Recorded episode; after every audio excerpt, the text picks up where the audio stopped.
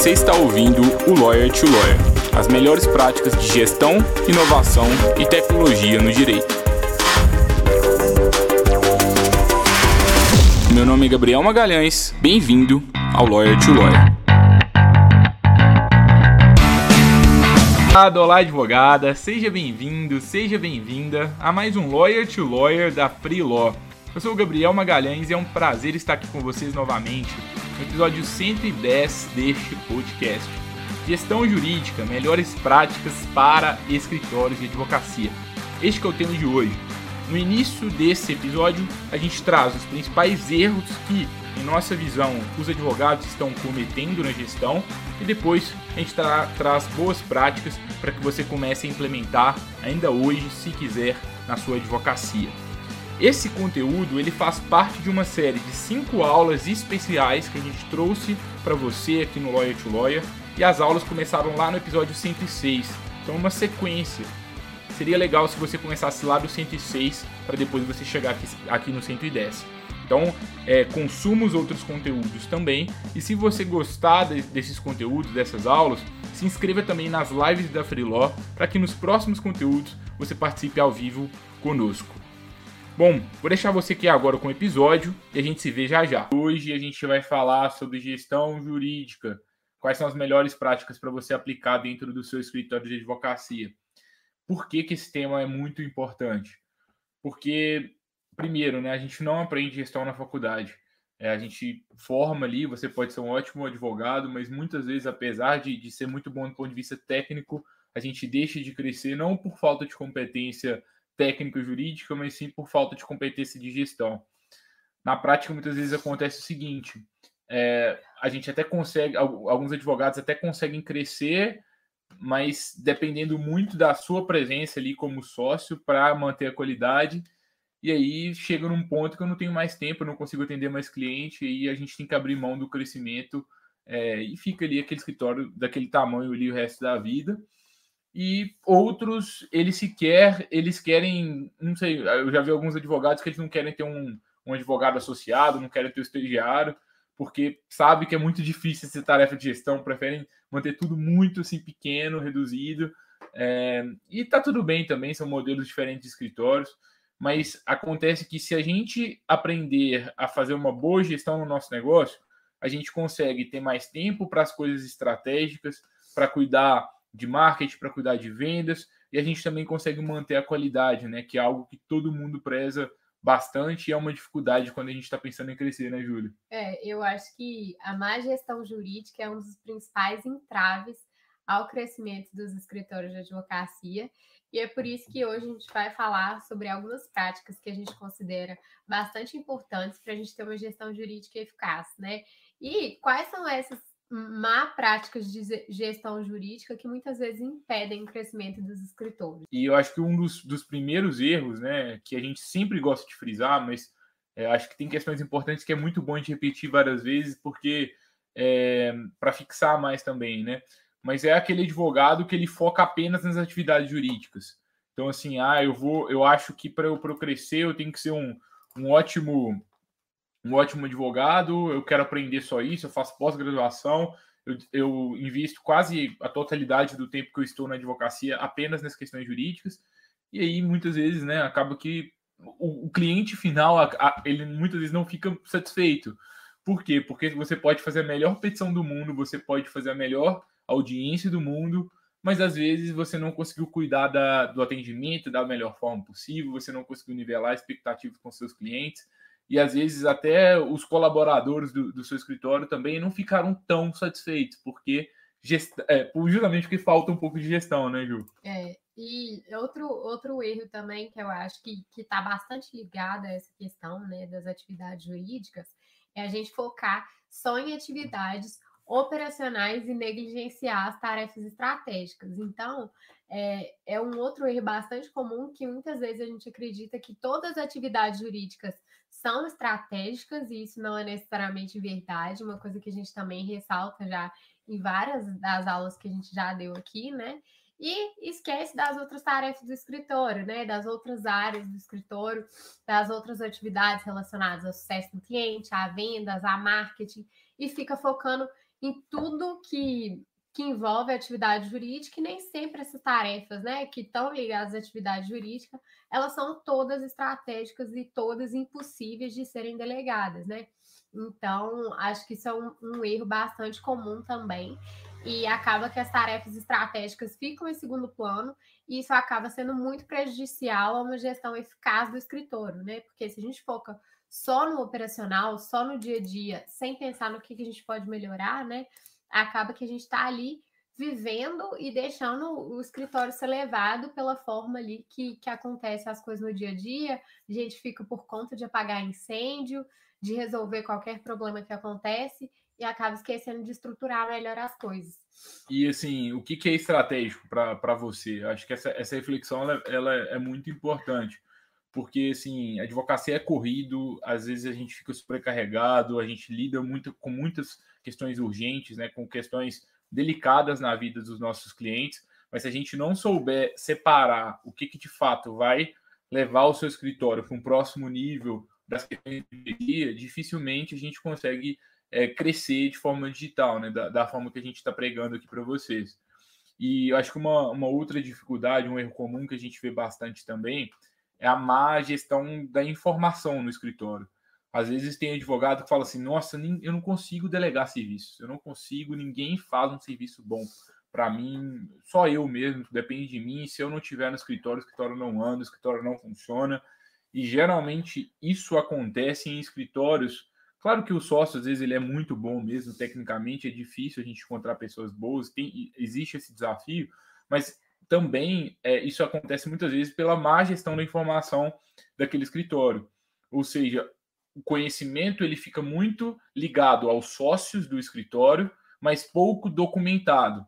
Então, são coisas pequenas, por exemplo, o seu escritório ele tem um, um, uma orientação padrão de como que vocês gostam de escrever, qual é o estilo de escrita de vocês, como que deve ser feita uma petição inicial, como que deve, deve, deve ser feita uma, uma, contestação. É como se a gente tivesse mini guias, mini manuais para que todo mundo faça um, um trabalho bem feito. Porque muitas vezes a gente acha que as pessoas não estão desempenhando um bom papel porque elas não são competentes, mas muitas vezes é por falta da orientação adequada àquela pessoa. Quando a gente tem uma boa gestão da informação, a gente tem mais chances daquela pessoa é, performar bem, né, Júlia? É, e eu acho que essa questão né, da, da falta de, de uma boa gestão da informação está muito ligada a também uma, a falta de procedimentos internos né, dentro do escritório para execução de determinadas tarefas. Então, por exemplo, muitas vezes a gente tem atividades que são feitas de forma rotineira, mas a gente não tem um procedimento para realizá-las, né? Então, assim, a gente não tem uma orientação padrão, um processo é, padrão para a realização de uma tarefa que é rotineira. E isso acaba fazendo com que cada pessoa realize aquela tarefa de um jeito, o conhecimento ele não fica documentado, ele não fica. É, não tem né, uma boa gestão desse conhecimento, dessa forma de fazer aquela atividade é, que oriente as pessoas que vão executá-la, né? Então, acho que está muito ligada à má gestão da informação, essa falta de procedimento é, de atividades rotineiras. Isso faz com que né, haja muita perda de tempo, é, haja execução de tarefas de formas diferentes, mesmo tarefas que poderiam ter sido executadas de uma forma muito mais rápida, muito mais eficiente, elas acabam sendo executadas é, de formas diferentes, né? Não tem um padrão, o que muitas vezes pode ser ruim, pode ser ruim para o cliente, pode gerar retrabalho. Então, acho que é um outro erro aí comum que faz com que a gente não tenha uma gestão eficaz, né? E, e... dificulta muito esse crescimento, que é, é o objetivo da boa gestão, né? Então, assim, ah, como que a gente vai crescer? Como que a gente vai delegar? Como que a gente vai ter mais pessoas aqui dentro se a gente não gere bem as informações, se as informações ficam concentradas com as lideranças, se a gente não tem um processo para determinadas atividades que acontecem sempre, isso dificulta muito né, esse crescimento de forma ordenada e essa é, integração da equipe, essa uhum. boa gestão de todas as pessoas que estão ali na organização. E quando a gente tem essa falta de procedimentação, na prática, o escritório fica com muitas expectativas não ditas ali, então acaba que gera atritos entre as pessoas, né? O sócio espera que os advogados do escritório sejam mais ativos na prospecção de clientes, mas ao mesmo tempo não existe uma regra para isso, não existe é, um procedimento, uma atividade diária que a gente vai fazer para cuidar da, da aquisição de clientes, ou então tem alguma tarefa que não está sendo tão bem feita, mas ao mesmo tempo ninguém é, colocou no papel mesmo o que, que cada um precisa de fazer.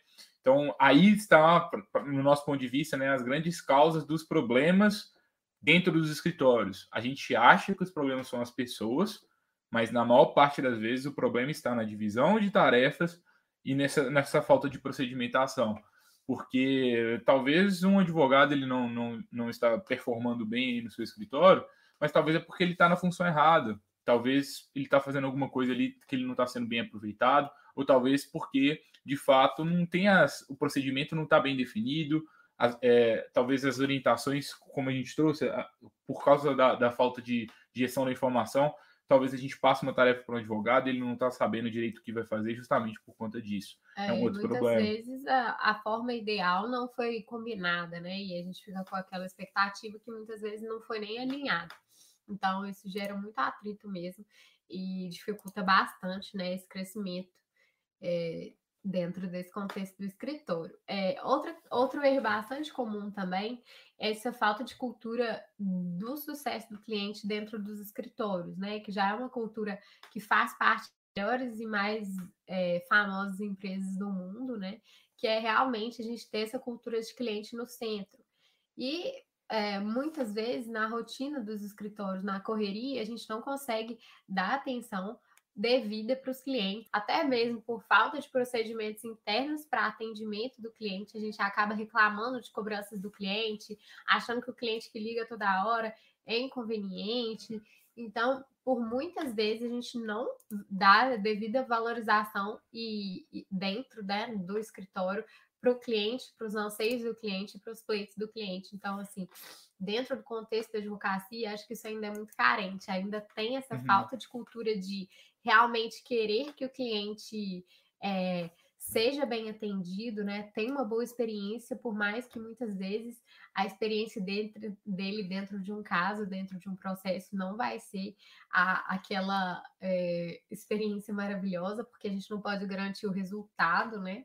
Na, na atividade de advocacia, mas a gente precisa garantir que, apesar disso, ele seja bem atendido é. e tenha uma boa impressão do escritor. Quando a gente fala de sucesso do cliente, a questão é muito assim, entender que é, advogado vem de segurança, advogado vem de confiança, então é realmente fazer com que, apesar de qualquer coisa que pode acontecer, apesar da morosidade do judiciário, a pessoa entender que ela foi muito bem atendida, ela teve uma boa defesa ali dos seus direitos e, além disso, ela é, foi empoderada assim pelo seu advogado durante toda, todo o seu, seu processo ali, é, seja judicial ou seja um, algum caso do consultivo. Acho que isso é muito importante.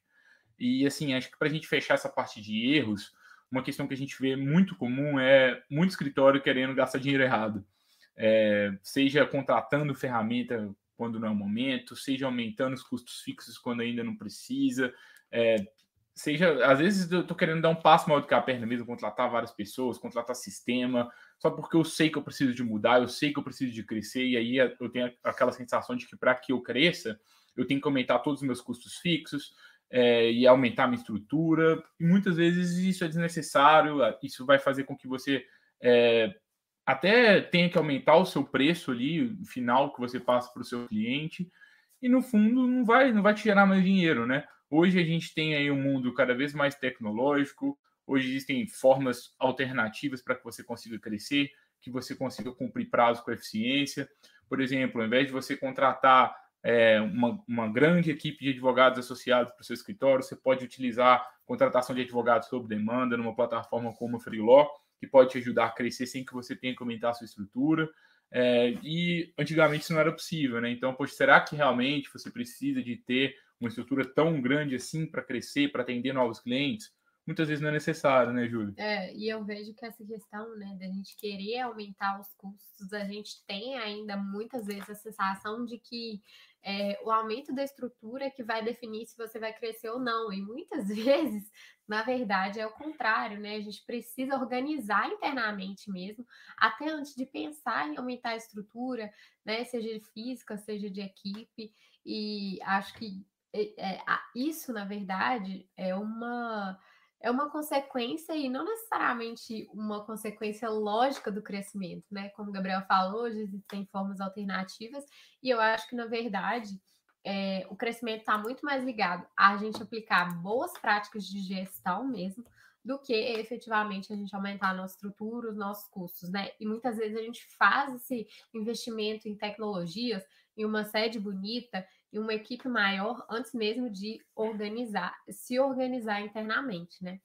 E então, acho que falando um, pouco dos erros, né? Então, qual que seriam essas boas práticas de gestão, né? A gente fala muito do que é errado, mas como que a gente constrói essa profissionalização da gestão do escritório de advocacia? Se você estiver cometendo algum erro, se você tiver alguma visão diferente da nossa, quiser concordar ou discordar, aproveita aqui, envia nos comentários aqui da, da nossa, da nossa live para a gente interagir aqui também, tá? Sempre um prazer a gente é, discutir juntos.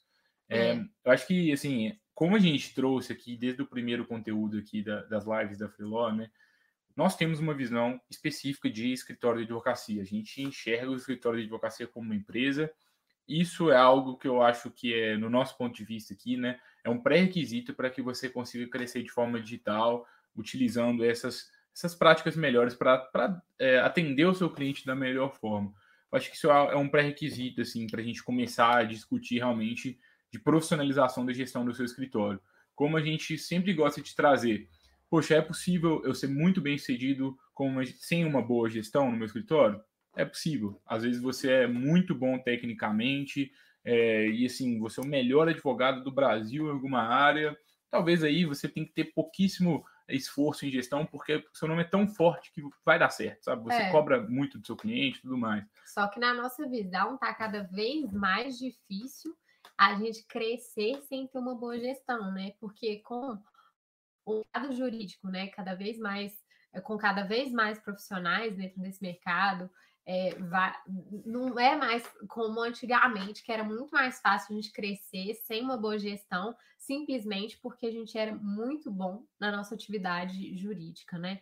Hoje isso é mais difícil justamente porque a gente tem vários profissionais que estão aqui no mercado, então, assim, há uma competitividade maior e é uma ótima oportunidade para a gente aproveitar esse momento e profissionalizar a gestão para a gente ter é, um, um custo menor, né? E é, cada vez mais resultados. E eu acho que esse é o objetivo, né? A gente ganhar eficiência dentro da estrutura organizacional do escritório, né? E eu acho que, é, em razão disso, é cada vez mais. É, é, é cada vez mais necessário, né, em razão dessa competitividade, que a gente comece a ter essa visão do escritório como empresa. E os profissionais que tiverem essa visão cada vez mais cedo vão conseguir se destacar de uma forma é, mais fácil no nosso ponto de vista, né? E essa visão do escritório como empresa, ele passa justamente por aqueles pontos também que a gente já trouxe em aulas anteriores, que é entender que o escritório de advocacia tem mais de uma área. Igual uma empresa tem várias áreas, né? E não só o operacional, que no nosso caso seria o jurídico, a gente tem que pensar no atendimento ao cliente, no suporte, em marketing, em vendas e nessa cultura de sucesso do cliente. É, eu acho que a questão, assim, é, queremos melhorar a gestão. Aí muitas pessoas ficam assim, meu Deus, eu nunca estudei isso, que, como que eu faço? Por onde que eu começo? É, a primeira questão é a gente começar a entender que você é um é advogado, mas apesar de advogado, existem outras questões importantes que você precisa de cuidar no seu escritório para que você consiga crescer. Isso também é trabalho. Marketing também é trabalho, relacionamento com o cliente também é trabalho, as questões administrativas e financeiras também são trabalho, e a parte estratégica da gestão também é o seu trabalho. Isso é algo importante. Às vezes a gente tem a impressão é. de que quando eu não estou peticionando, quando eu não estou cumprindo prazo, eu estou perdendo tempo. Isso não é importante para o meu trabalho. E no nosso ponto de vista, pela nossa experiência, isso é essa visão, ela não condiz com o que os seus clientes esperam hoje. Eles querem que você super é, cuide da, seja como se fosse um guardião, uma guardiã da qualidade de tudo que sai do seu escritório, mas não necessariamente você precisa fazer tudo ali do zero. Porque se você está ali fazendo tudo, você, ali, você perde tempo em outras coisas mais importantes, como o próprio relacionamento do seu cliente. E aí, quando você começa a analisar o seu escritório dessa forma, analisando todas as áreas, Aí é o momento de você entender o seguinte: qual que é o maior desafio de você hoje? Qual é o maior desafio do seu escritório hoje? Vamos começar a trabalhar aí. Então, assim, se a gente quer profissionalizar a gestão, a gente tem que ir dia após dia, semana após semana, melhorando, otimizando pequenas coisas até que a gente chegue no nível de excelência que, que você, você busca. Né? Então, assim, ah, o meu desafio hoje é porque eu não consigo. O escritório depende muito de mim. Se eu, se eu não tiver no escritório, nada funciona e tudo mais. Então, eu quero, que, eu quero que o escritório rode é, sem a minha presença, ou pelo menos eu quero sair um pouquinho da parte jurídica para cuidar do marketing, por exemplo. Legal, então a gente precisa de começar a criar um plano de ação em cima disso. Vamos começar a tentar diminuir o número de petições iniciais que você faz, e a gente passa para alguém e você começa a revisar.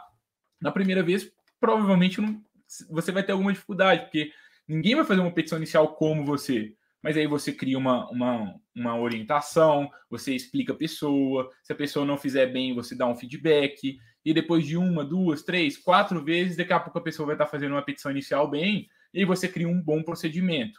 Olha, chegou, é, o, o, cliente foi atendido, é, você passa as orientações, a, o advogado faz, você revisa, depois ele protocola, depois que você aprovar. E aí a gente já conseguiu melhorar a gestão do, do da, da, da, elaboração das petições iniciais. Poxa, que bacana, que conquista. Não tenta, agora não tenta melhorar tanto a gestão das petições iniciais, quanto dos recursos, quanto do marketing, quanto de, de outras coisas. Começa com pequenos projetos, né, Júlia? É, eu acho que isso é muito importante para a gente conseguir atacar os principais desafios e já ter uma sensação de, de progresso, né? Porque é muito difícil, muitas vezes, a gente sair de uma gestão mais amadora para uma gestão totalmente profissional, assim, do zero, né? Do zero a um ali é muito difícil. Então, vamos aos poucos e a partir disso a gente começa a entender um pouco melhor como que as coisas funcionam, né? E acho que um dos pontos que ajudam também nessa profissionalização da gestão é justamente essa definição dos procedimentos internos do escritório também, né? Que a gente já teve oportunidade de falar em outros momentos, mas que é a gente conseguir definir a jornada do cliente dentro do escritório. Então, desde o momento que ele chega até o momento que ele deixa de, de ser cliente, né? Ou que ele é, que o caso dele acaba, quais são os pontos de contato desse cliente com o escritório, quais as atividades acontecem, né? Em cada, em cada momento que o cliente entra em contato com o escritório, mapeie isso e veja, né? Defina as tarefas, defina as responsabilidades. Então, quem que é responsável por cada atividade, como que isso funciona na prática, que isso também vai ajudar você a detectar os principais desafios, né? Os principais problemas para começar com um plano de ação ou até mesmo de, de mapear os processos, você já vai ver que tem coisas ali que estão precisando de melhoria ou aplicando os processos uma, da forma que você mapeou, você vai começar a ver o que, que funciona, o que não funciona. Então, acho que é bem importante essa definição dos procedimentos internos mapeamento para depois a, a, gente melhorar, ou então uma definição do zero, se não há, para a gente começar a testar, para ver se há ah, esse desafio que eu estou tendo, né? Eu vou definir um procedimento para isso e vou ver se isso vai funcionar. Então, assim, acho que tanto mapear esses procedimentos internos que já acontecem, quanto definir um novo procedimento, caso não, caso não tenha, né? Nada, é, eu acho que é muito válido para a gente conseguir ver se isso vai ser de fato eficiente ou se, se o que já tem é eficiente. Então, acho que é uma ótima forma de começar também. E quando a gente fala dessa procedimentação, eu gosto sempre de falar que é como se você estivesse criando uma receita é, para alguém fazer um bolo. Você fez um bolo muito bom e agora você quer ensinar que alguém faça aquele bolo. Então você vai falar todos os ingredientes, a ordem de preparação do bolo para que o bolo fique do jeito que você quer. Você pode cada cada tarefa que você faz no seu escritório, muitas vezes ela tem, ela pode ter um procedimento por trás. Então pode, você pode criar aos poucos um procedimento para elaboração de petições iniciais, um procedimento para atendimento de clientes. E quanto mais procedimentado o seu escritório tiver, provavelmente maior vai ser o padrão de qualidade. Porque se não tem um procedimento, às vezes seu cliente vai ser muito bem atendido, mas às vezes ele não vai ser tão bem atendido assim. E aí varia bastante e no fundo você está gerando desperdício e você não está criando uma experiência tão boa para os seus clientes. Então, essa é. parte de procedimentação é muito importante. E dentro até da procedimentação é muito importante a gente é, atribuir as responsabilidades adequadas para as pessoas. Então, por exemplo, a, a, a, função da secretária é essa, a função do sócio é essa, a função do estagiário é essa, a função do advogado é essa. Então você define qual é o fluxo de trabalho, qual é aquela receita de bolo para que as pessoas cumpram as suas tarefas, você divide a responsabilidade, porque aí você sabe o que você espera de cada pessoa. E se porventura o procedimento não estiver sendo seguido, você já vai saber como orientar aquelas pessoas. E aí é sempre importante você ter uma abordagem é, de realmente aprendizado, sabe? A gente tem que. Uma coisa que eu sempre gosto de acreditar é que a gente tem que confiar que as pessoas são boas. E elas estão com as melhores das intenções. Se elas não estão conseguindo alcançar os resultados que a gente espera, muitas vezes é porque tem algum problema no procedimento, ou ela está ela tá com algum impedimento que eu ainda não entendi. Então tenta entender, poxa, olha, o procedimento é esse aqui. O que está te impedindo de seguir? O que está acontecendo? E aí você vai conversando aos poucos com sua equipe e a cada semana você vai tentando melhorar os procedimentos e fazer e ajudar essas pessoas para que elas sigam ali o padrão de qualidade do escritório, né, Júlio? Exatamente. E acho que, né, pontos importantes aí dentro disso, né, da gente definir os procedimentos, mapear os problemas que foram acontecendo, né, ou a falta de cumprimento dos procedimentos, é muito importante que a gente defina alguns rituais, né, de gestão. E, por exemplo, ah, a gente um, algo importante para a gente agora é diminuir o número de petições iniciais que estão paradas, né? Ou demandas que estão atrasadas dentro do escritório. Então, a partir desse momento, a métrica mais importante que a gente vai acompanhar dentro do escritório é quanto tempo que a demanda fica parada dentro, dentro do escritório. Então, com base nesses problemas, é, começa a definir quais são essas métricas principais que vocês vão acompanhar e o que que vai, é, vai representar o sucesso, né, dessa métrica. Então, por exemplo, ah, a gente quer que a, o, a petição inicial chegue e que a gente consiga fazer o protocolo em sete dias, por exemplo.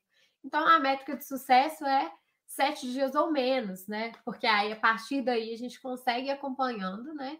Com base no que, que é importante para você, se você está atingindo os seus objetivos, se não. Uhum. Então, é muito importante a gente definir tanto essas métricas que vão guiar a gestão, e aí, é claro que vão ter várias métricas importantes, mas é importante que você veja quais são as mais importantes para o seu contexto atual. Então, não tenta do nada começar a acompanhar várias métricas, mas tenta entender atualmente qual é o seu principal desafio e qual métrica que você quer acompanhar. Escolha pelo menos uma que faça sentido para você acompanhar se você está tendo sucesso ali no seu objetivo e acompanhe essa métrica que vai te direcionar para o que você vai fazer, o que, que você deve melhorar. É, e, além disso, defina alguns rituais também a serem feitos com a sua equipe para acompanhamento de métrica, para alinhamento e rituais que vão ser sobre gestão, né? Que a gente vai é, discutir ah, se o procedimento está funcionando, se não está, como que a gente pode melhorar, quais estão sendo os desafios. Então, acho que isso é bastante importante, acho que falta muito também nos escritórios esse tipo de ritual para falar sobre gestão. Então, acho que é uma, algo indispensável, assim, para que todo mundo se sinta parte também da gestão do escritório e para que todo mundo consiga melhorar e contribuir para a melhoria dos procedimentos, é, para a gente conseguir avançar nos desafios. É, a gente está trabalhando muito próximo atualmente aqui de um dos, dos clientes da Freeló e a gente está facilitando a condução ali uma vez por semana de algumas reuniões. E a gente está, acho que tem umas seis semanas nisso. É impressionante a evolução. É, porque, e às vezes, né, já, principalmente nas primeiras semanas, alguns advogados falavam assim: não, Gabriel, vamos desmarcar, não consegui avançar tanto, não consegui cumprir tudo que o time me proposto. E a gente falava assim: não, vamos fazer, vamos fazer, vamos fazer, porque tem que ser um hábito, tem que ser algo religioso. E é impressionante a evolução.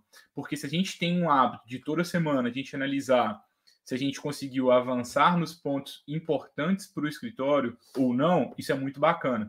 Porque se a gente não avança, a gente gera transparência para todo mundo, mostrando o que, que, o que, que a gente progrediu, o que, que a gente conseguiu crescer e o que, que a gente não melhorou em nada, o que, que piorou a situação. E é muito bacana, porque gera um senso maior de responsabilidade e a gente começa de fato a priorizar, porque a gente sabe que, olha, sexta-feira, três horas da tarde, tem a reunião. E aí as pessoas começam a pensar. E aí é legal, porque se a gente cria um ambiente que sempre tem um momento para a gente discutir questões estratégicas, a gente pode incentivar as pessoas para que elas também pensem de forma estratégica. Poxa, que pequena coisa que a gente pode melhorar aqui na recepção do escritório, que, que pequena coisa que a gente pode melhorar no marketing do escritório. Se toda semana a gente tiver um momento para discutir sobre isso, os ganhos eles são muito bacanas ali no longo prazo.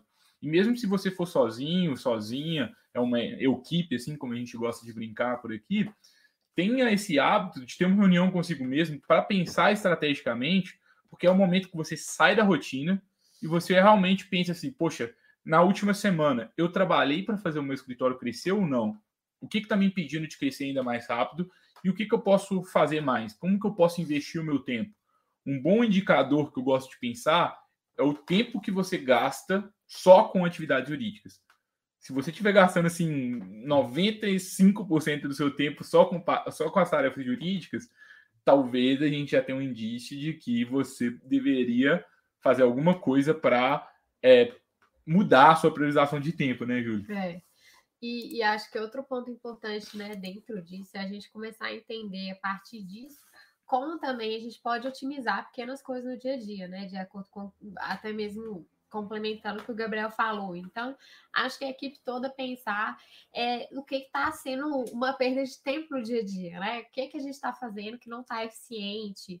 Então, assim, é, do, dos problemas mais diversos, né? Desde o atendimento ao cliente até o momento de realização do serviço. Acho que todo mundo pensar realmente como que a gente pode otimizar o trabalho e ter mais eficiência, né? Economizar dinheiro, economizar tempo. E aí, a partir disso, a gente começa a ver se existem ferramentas também que podem otimizar esse trabalho, tanto tecnológicas quanto não tecnológicas também, né? Não necessariamente tecnológicas, mas acho que é importante a gente pensar que hoje já existem muitas ferramentas para ajudar também nessas atividades, ajudar a gente a economizar tempo, dinheiro. É, então, assim, a gente pensar nessas possibilidades, né? De como que eu posso ganhar eficiência e economizar dinheiro, economizar tempo no meu dia a dia é. com base nesses desafios, né, que às vezes estão incomodando ali. Então, a gente, o Gabriel deu exemplo desse escritório, né, que a gente está é, auxiliando eles, né, facilitando essas reuniões de gestão. Por exemplo, eles, ah, eles estavam com uma dificuldade que tinham uma, eles tinham uma agenda diferente do escritório e, depois, o advogado tinha a própria agenda e muitas vezes não conversavam essas duas agendas, estava tendo conflito de agendamento. E às vezes a gente não, assim, coisas simples ali no dia a dia, porque às vezes a correria tá tão grande que a gente vai vivendo ali, vai vivendo a rotina e não aí quando eles conversaram sobre isso, ah, não, vamos usar uma agenda é, na nuvem, né, compartilhada, que a gente pode enviar tanto para o cliente quanto a gente mesmo agendar. E aí uma, uma ferramenta simples assim, tecnológica, pode ajudar. Um outro exemplo que eu gosto é assim, ah, eu tô com dificuldade de gerenciar o relacionamento com os meus clientes que, que a gente pode fazer? A gente pode usar um CRM, que é um sistema feito, só pesquisar no Google CRM, que vocês vão encontrar, que é um sistema feito para que vocês gerenciem o contato que vocês fazem com seus clientes.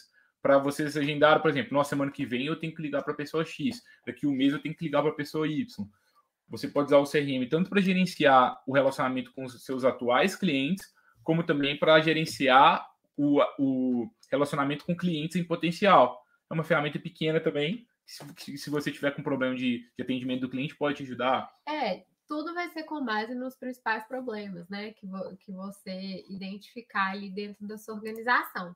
E acho que um dos pontos importantes também é a gente pensar é, é sobre justamente dentro do que é estratégico, o que não é estratégico, né?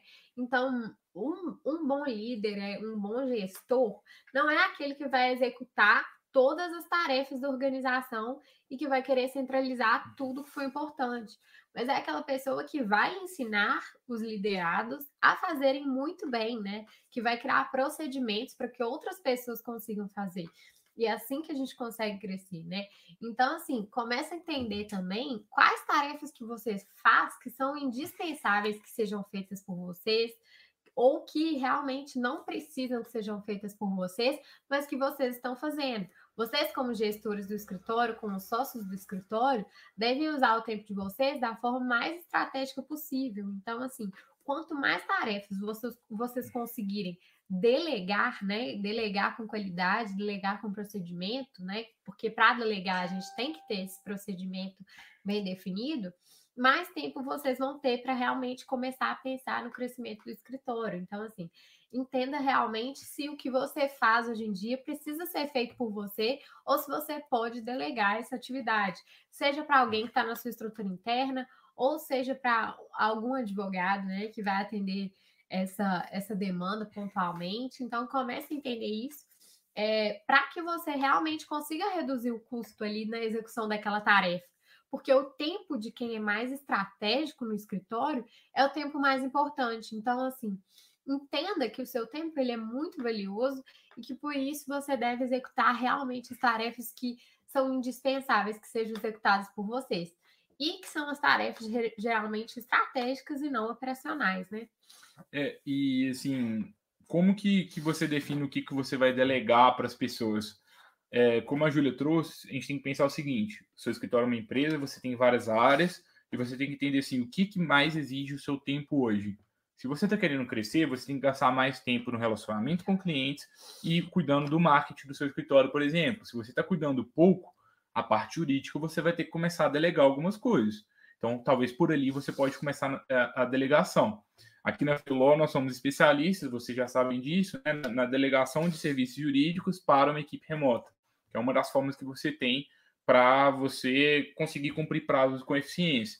Então, ao invés de você ter que contratar mais pessoas, você define ali um preço que você pode pagar por, por inicial, um preço que você pode pagar por contrato, você começa a delegar para alguém. Isso é, essa lógica, independentemente da freelaw ou não, é, eu, a gente considera muito interessante por quê? Porque você faz uma análise econômica do que, que é vantajoso para o seu escritório e como que você vai prosseguir para cumprimento daquele, daquela tarefa. Então, por exemplo, ah, se meu cliente me paga mil reais por cada contrato que eu faço, se eu pagar 200, se eu pagar 300, se eu pagar 400 reais para alguém, é, pode ser interessante. Então, poxa, você sabe qual que é o custo que você pode ter para o cumprimento daquela tarefa e aí você consegue começar a escalar o seu escritório. É bem bacana você ter esse, esse tipo de, de análise no momento de delegar alguma tarefa. Então, é. assim, ah, se o seu escritório ele já, já tem X mil de receita, poxa, então talvez eu possa dedicar aqui 3 mil reais, 4 mil reais para contratar mais um advogado aqui para o meu escritório. Saúde, Ju. É, e aí, com, depois dessa contratação, eu vou ter mais tempo ali para cuidar do marketing. E se eu conseguir um cliente no marketing, eu já pago o retorno sobre o investimento dessa pessoa. Pode ser bem interessante. É, e assim, acho que, que um ponto importante, né, quando a gente começa a pensar nessa estrutura de, de execução de serviço dentro do escritório, é a gente realmente começar a é, ter um, uma, gest, uma boa gestão da informação, né? Que é um dos principais erros e, e é algo que, se a gente fizer de uma forma boa, qualquer pessoa vai conseguir executar qualquer tipo de trabalho. Então, assim, comecem a realmente ter o registro né, de cada ponto importante, das informações que são importantes para executar cada tipo de atividade rotineira. Coloquem isso numa nuvem, num local que todo mundo pode ter acesso. Façam essa organização, tirem um tempo para organizar essas pastas, esses acessos, essas informações, porque aí sempre a gente vai ter aquilo documentado e vai evitar retrabalho, vai evitar que ah, uma pessoa saiu, outra pessoa tem que entrar e agora como é que vai ser? que a outra pessoa que sabia fazer esse trabalho, ou então, nós só eu sei fazer isso. Se só você sabe, é porque provavelmente você não está gerindo bem essa informação e o conhecimento, a forma de fazer, está só na sua cabeça, né? É, então, acho que, que isso é, é uma dica final, assim, bastante importante para a gente começar organizando esse, esse conhecimento. É, eu acho que assim, uma boa gestão ela garante o foco do escritório no que realmente importa. Então, assim, o seu dia a dia não é só cumprir prazos, o seu dia a dia é crescer, o seu dia a dia é atender bem os clientes. E aí, a cada semana, a cada mês, você vai vendo, poxa, qual que é a prioridade dessa semana? A nossa prioridade é melhor atendimento. Então, vamos melhorar. Essa semana o foco é isso. E cada. Se a gente tiver pequenas melhorias a cada semana, depois de um mês, depois de um ano, vocês vão, vão ficar assustados no tanto que a gente evolui. E aí, uma, acho que um recado final, né, quando a gente fala de dessas melhorias, às vezes a gente acha que a melhoria está em uma plataforma, está numa tecnologia, está numa nova tendência do mercado, mas pela nossa experiência não é aí, é só em pequenas coisas. Nesse escritório mesmo que a gente a gente está tá facilitando as reuniões lá, eu acho que o grande, o grande dia que eu acho que virou a chave foi o dia que o escritório, o maior problema deles é que eles estavam com muita demanda engargalada, eles estavam com mais de 190 demandas represadas lá. E aí, o dia que a gente fez uma planilha e a gente registrou tudo que tudo que é, tinha independente naquele escritório, foi o dia que virou a chave, porque a gente falou assim, gente, a gente tem 190 demandas pendentes. Semana que vem vão chegar novos clientes e aí, vai aumentar essas demandas pendentes? O que, que a gente vai fazer para mudar isso? E aí todo mundo percebeu que a estratégia que a gente estava adotando anteriormente para cumprir os prazos não, não estava funcionando, a gente precisava de mudar. E aí começou a realmente a baixar e o escritório começou a diminuir o número de, de demandas engargaladas, porque todo mundo teve a clareza do problema. Ficava todo mundo ali com cada trabalhando individualmente, ninguém conseguia resolver o problema. Não foi um, um software, não foi uma tecnologia que mudou, né, Júlio? É, eu acho que, em resumo, uma boa gestão jurídica é aquela em que é, o escritório não depende da pessoa, do sócio, para sobreviver, que as pessoas conseguem, né, executar as tarefas independentemente do sócio, que há, em que há uma boa gestão da informação, em que a gente tem as formas certas de fazer cada atividade, né? Que as atividades rotineiras são procedimentadas, e é um escritório em que a gente trabalha em prol da resolução do principal problema ou do principal desafio. Então, acho que, em resumo, essa boa gestão jurídica é a gente é, definir um problema, definir uma forma de atacar aquele problema,